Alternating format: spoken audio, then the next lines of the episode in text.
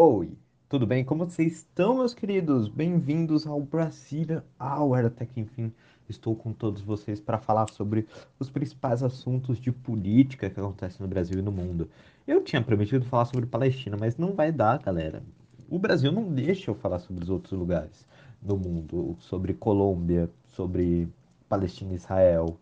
Hum, eu não quero falar que os outros países estão sendo vacinados, mas beleza, mas o Brasil não deixa, então Vamos lá, vamos para o Brasília Hour. Se você parou aqui de repente, o que, é o Brasília Hour? O Brasília Hour é a pílula política do Apocalipse Show, isso mesmo. Apocalipse Show é um programa de rádio semanal que acontece todas as sextas-feiras às 5 horas na Twitch, onde a gente conversa sobre diferentes assuntos e sempre traz uma entrevista, alguém super interessante, além de ter uma música nos intervalos para todos vocês curtirem a sexta-tarde com informação, entretenimento e uma conversa muito divertida com três pessoas que não tem gabarito nenhum para conversar sobre isso. Tô brincando, a gente tem sim. Hoje, então, falando sobre isso, hoje o Brasília Hour vai te ajudar a conversar com aquele seu tio bolsonarista que fica apoiando uh, atos antidemocráticos, isso mesmo. Pela quinta vez, galera, pela quinta vez eu estou falando sobre Bolsonaro dentro desse programa. Eu só falo sobre o governo Bolsonaro dentro desse programa. Mas fazer o quê? Eles não param de falar besteira, então nós vamos falar e mostrar as incoerências deles. Então, hoje, o tema de hoje é: a vida continua passando rápido, a pandemia não acaba e o presidente não para de falar besteira. Vamos falar dos equívocos pronunciados pelo presidente e o seu gado dos dias 15 a 17 de maio. Aliás, alguns ministros também estavam nessas pronúncias, nesses pronunciamentos. Então, é isso. Logo depois do intervalo, você vai poder acompanhar o Brasília Hour. Que coisa ruim, mas vamos lá.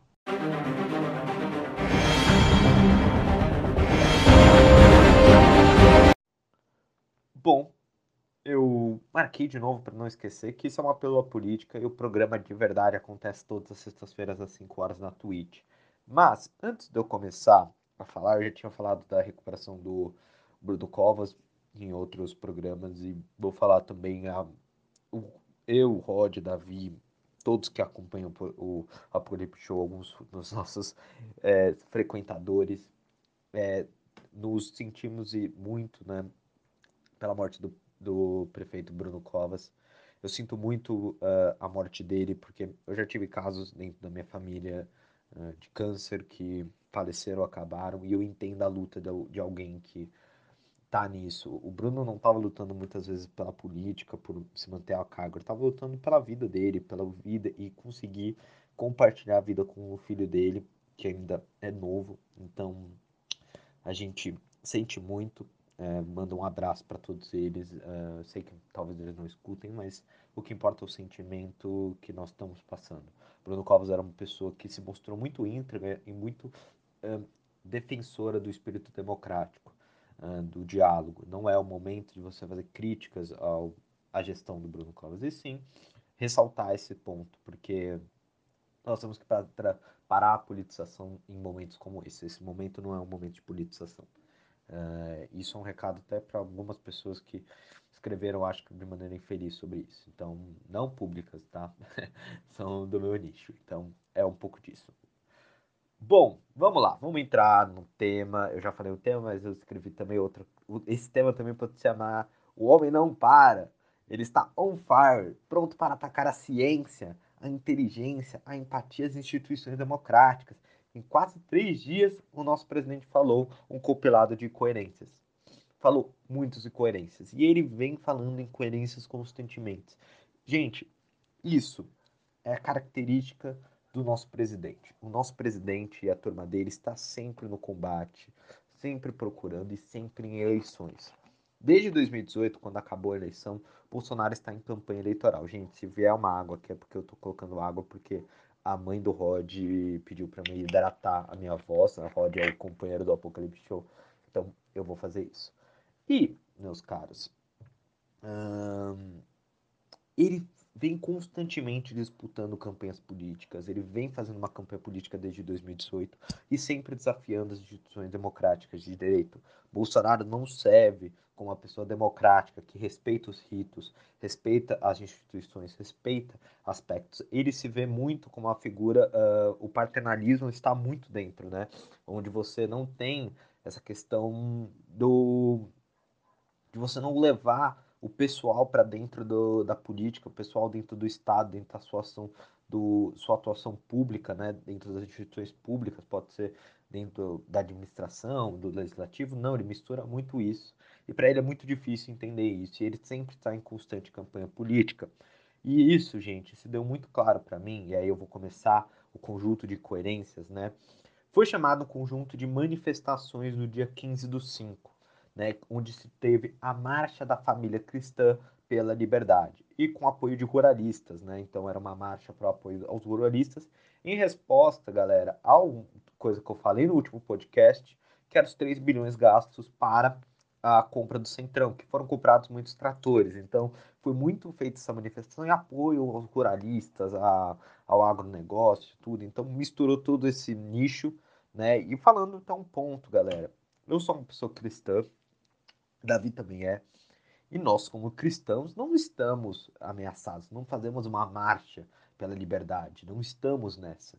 Isso é uma falácia, uma falácia de um grupo de pessoas cristãs que sequestraram a religião, praticamente, e selaram todos os cristãos dentro dessa marcha. Não, não é esse aspecto. Como também deve ter muitos ruralistas, muitas uh, pessoas do agronegócio que não estão dentro dessa, dessa marcha buscando isso. Tá? Então, esse esse, essa marcha teve muito apoio, né? Essas manifestações, esses atos pró-governo. Aliás, até uma coisa que eu sempre escutava do Carlos Andreasa, uh, que ele nunca viu manifestação em pró do governo. E é real, as manifestações sempre são muitas vezes contra os governos, né? Mas vamos lá.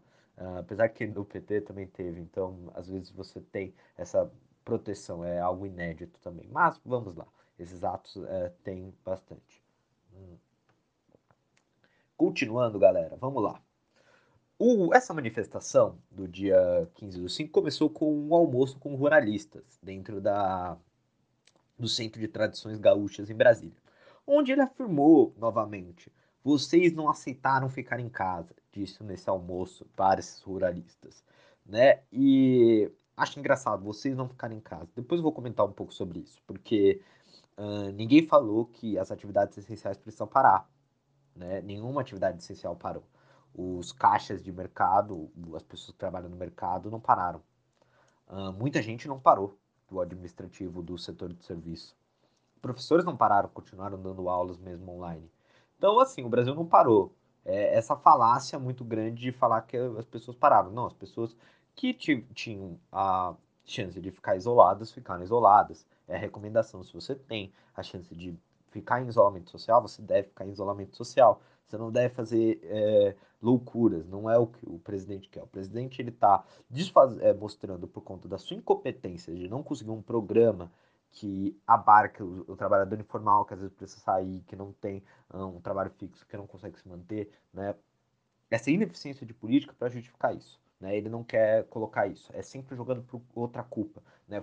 Ficar em casa, as pessoas que estão isoladas. Isso é querer jogar a culpa nos outros e não colocar a responsabilidade dele como chefe de Estado na coordenação de políticas voltadas para esse aspecto dentro da economia. Ele e o Guedes.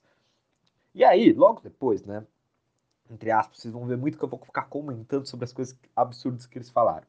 Logo depois ele foi ao ato de cavalo, bem rei do gado, né? Tipo, indo. Uh, se você assistiu essa, a reprise do Vale a Pena Ver Direito, vocês vão ver bem rei do gado, indo lá com berrante, te, te ver. E aí foi lá pra marcha.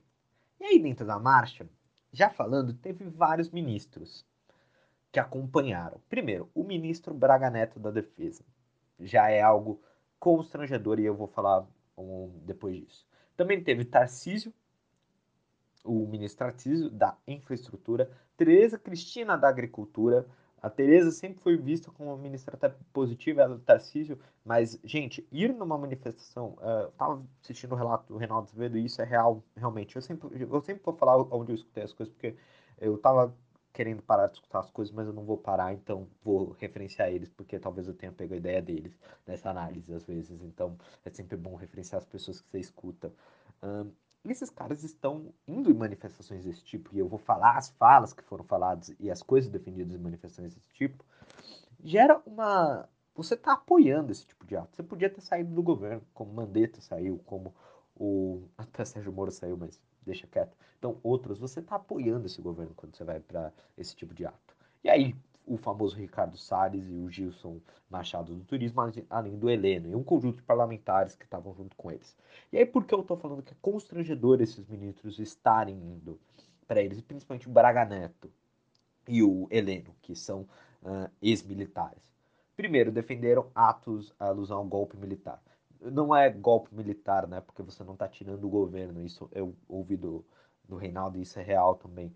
Um, esse governo, né, ele não quer dar um golpe, ele quer legitimar o governo federal em cima das outras instituições de poder. Eles querem dar o é, eu autorizo né, para o presidente, para o presidente agir como se fosse a monarquia absolutista, a família bolsonarista. Aliás, constrangedor eles terem um Telegram agora próprio deles uh, para escute a verdade do, do presidente. Né? Isso, gente, vou fazer uma outra recomendação. Leiam um, um artigo, né? Depois eu vou entrar em alguns dados do Datafolha, mas um artigo do Sakamoto, que ele fala que 14% agem como rebanho ao confiar 100% do Bolsonaro. Leiam esse artigo super interessante. E aí você tem todos esses aspectos, né? Então, além disso, né, defender que esse governo se torne um governo que se coloque em cima do outro, também criminalizou o comunismo, criminalização do comunismo. Peraí, por que criminalizar o comunismo? Isso eu não entendo também. Se eles falam que eles têm tanto direito à liberdade, né, de pensamento, todos os aspectos, por que o comunismo não? Também eles querem pôr a liberdade, a, um estilo né, de política, um estilo de, de pensamento econômico, de organização da sociedade. Porque os comunistas, os comunistas nem estão articulados isso, não existe comunismo no Brasil. Tem algumas pessoas que acreditam no comunismo, mas eles não defendem dessa forma que ficam falando, né? Alguns defendem a luta armada e gente, eu discordo disso, mas tem outros que não, defendem através da argumentação, da retórica, de você construir através de uma construção de base, tá? Então, tudo isso no convencimento da população, beleza? Mas não sei se isso, hoje, depois a gente pode discutir se isso é realmente efetivo. E aí você tinha pessoas que defendiam o voto impresso, que não faz sentido algum. Defender o voto impresso, galera, defender uh, o coronelismo voltar no Brasil, no interior de São Paulo. Então, esses coronéis desses, é, pegarem os votos e também né, o, atacar o STF. E aí, né, dentro dessa fala, ele falou né, que sobre o voto impresso, né, que aí eu vou entrar um pouco, eles atacaram também o STF, galera, as instituições, governadores e prefeitos. E aí, na fala do presidente sobre o voto impresso, ele falou o seguinte: se tiraram da cadeia a, o maior canalha da história do Brasil. Se para esse canalha foi dado o direito de concorrer, o que me parece é que se não tivermos o voto auditável, essa, esse canalha, pela fraude, ganha as eleições do ano que vem. Não podemos admitir o sistema eleitoral que é possível fraude. E aí, gente, eu vou falar uma coisa muito importante. Fraude. Não faz sentido esse ponto da fraude. Né? Se o Bolsonaro fala que o sistema eleitoral brasileiro é uma fraude, ele tem que mostrar provas. Ele já falou em março do ano passado sobre isso, que o, a eleição dele foi uma fraude porque era para ele ter ganhado a primeira turno. Ele que mostra a, pro, a prova, não, não é o, o sistema eleitoral, o sistema tribunal, é, o Supremo Tribunal Eleitoral tem que mostrar a prova que o sistema não é fraudado, porque o sistema é extremamente seguro, o sistema brasileiro. E ele quer criar um sistema auditável que você imprime o voto e aí vai ter controle de milícias sobre o voto da população e de coronéis. Então isso é perigosíssimo. E ele fala isso já porque ele já está entendendo que na pesquisa, é, as pesquisas eleitorais estão mostrando isso, que o Lula é franco favorito para ganhar dele. Segundo a pesquisa da Folha, foi divulgado na semana que o Lula lidera a corrida eleitoral de 2022. Em um possível segundo turno contra o Bolsonaro, o ex-presidente tem 55% das intenções de voto contra 32% do, do Bolsonaro. Então, já se materializa uma campanha com força do Lula. E aí ele fala, já assumiu a vitória do Lula, eu acho engraçado isso, e fala que o sistema foi fraude. Não. Uh, o Bolsonaro construiu a derrota dele. Né? O Lula já foi retirado de uma maneira uh, totalmente equivocada das últimas eleições. Foi, é, não foi feito no processo legal a investigação e, a, como ele foi tirado como culpado. Isso não foi feito de maneira coerente, então a gente deve rever isso. Uh, e é isso. Então o Lula se mostra favorito, o Bolsonaro já fala isso para manter esse aspecto, algo totalmente conhecido. Além disso, ele atacou, né, gente, dentro dessa, dessas manifestações, governadores, uh, prefeitos que defendem o isolamento social e também atacou o, o, a sua, né, as pessoas que estavam lá atacaram o, o Renan Calheiros. Além de algumas frases que eu não vou ficar falando do Braga Neto, do do Ricardo Salles, que também só dá essa, esse discurso incoerente dessa sociedade. Né? E vou, de novo, Braga Neto, o chefe da defesa, que uh, tem o, ele gere os três poderes né, do, do Exército Brasileiro, Marinha, Exército e Aeronáutica, não deveria estar no ato desse, desse perfil, que defende intervenção militar. Isso é grave. E o Braga Neto está levando o exército brasileiro a, a uma possível descredibilidade por conta da sua atuação. E ele, Pazuello, Heleno, todo mundo que, principalmente Pazuello que estava na ativa também, vão estão levando o exército brasileiro para um espaço que é muito ruim para as instituições, porque o exército é uma instituição de Estado, galera, não é uma instituição de governo. Vocês não têm que pegar ranço do exército, apesar que ter a possibilidade por conta da nossa história, mas é uma instituição de Estado e exército nenhum deve estar no poder, tá? Então é um pouco disso também, tá bom? E aí, gente, entrando pro dia de hoje, e aí eu vou falar algumas frases muito incoerentes que o, Brasil, o presidente acordou no dia da segunda-feira também falando besteira. Né? Nesse dia 17 do 5, é importante, eu tô gravando no dia 17 do 5. Ele falou, quando foi questionado, né? Ele adora falar essas frases é, para reafirmar sua masculinidade né? Ao perguntado, ah, e o seu estado de saúde para Clark, né? Que fica lá um pessoal que só bate palma por ele. Eu até queria saber como ele consegue tanta plateia todo dia da semana para lá bater palma da, das incoerências dele, né? O pessoal realmente, quando ele fala que o pessoal não trabalhava, é isso, né? Uh, e aí ele falou assim, fica, eu, quando perguntado sobre isso, ah, presidente, como está o seu estado de saúde? Ele falou, fica tranquilo, eu já falei, eu sou imorrível. É, tipo assim, ele não morre, ele tem um, ele conseguiu, galera. Ele, junto com o Jack Sparrow, que estava procurando a fonte, né, no Piratas do Caribe, a fonte da juventude, a juventude eterna, tudo, ele conseguiu, né, a imortalidade, tudo isso. Então, ele conseguiu. Ele é imbrochável. Pra que falar isso? E também ele falou, eu também sou incomível. E ele fala isso, galera, bem no dia, uma piada, no dia da luta contra a LGBTfobia. Ele fez isso até, assim, incomível tá. Eu não vou falar que não teve alguém que queira comer ele, mas assim. É, deve ter relações sexuais com ele. Mas eu tenho certeza que grande parte não quer. Né? Então, fica tranquilo, presidente, que ninguém vai querer, não. Então, você tá tranquilo sobre isso. É realmente incomível. Isso você falou certo. Você falou realmente certo. Isso é bem difícil de ser incomível mesmo. É isso. Uh, e aí, gente, ele voltou a criticar o isolamento social, o que eu falei. O agro realmente não parou, ele falou. Tem uns idiotas aí que ficam em casa. Se o campo tivesse ficado em casa, esses caras, esses idiotas teriam morrido de fome. E daí ficam reclamando de tudo. Quem tem salário fixo ou uma gorda aposentadoria, aí pode ficar em casa a vida toda. De novo, repetindo, galera. Incoerentes. Incoerentes. Ninguém nunca falou que era para o campo parar, as atividades essenciais parar. Isso é uma falácia política para tirar o E dele na reta sobre a responsabilidade da fome, da política econômica, tudo isso. Ele quer colocar a culpa da crise econômica nos outros e o seu ministro da Economia não faz nada. É simples. Ah, mas João, ele faz tal, tal coisa. Tá, prove, prove. É, eu tô falando isso, né? Eu tenho que provar. Bom, num próximo eu provo para vocês, num próximo podcast. Não vou falar porque já tá dando 16 minutos, mas num próximo eu prometo provar. Mas eu duvido que o Paulo Guedes fez alguma coisa porque o auxílio emergencial veio de Rodrigo Maia. E aí, por fim, estou falando tudo isso, eu vou ter que finalizar porque já está 17 minutos, eu vou pedir perdão pro Davizinho.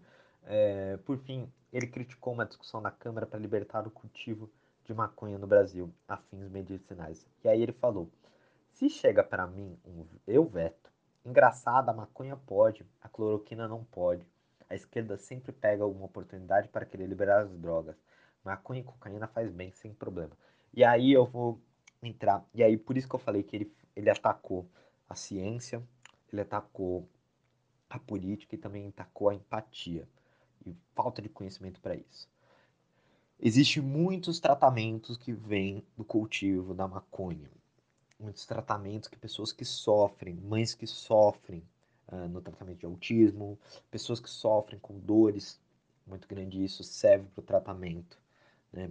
Então, já é comprovado que a maconha traz esses aspectos. Não estamos falando para utilização de drogas, que é um outro debate.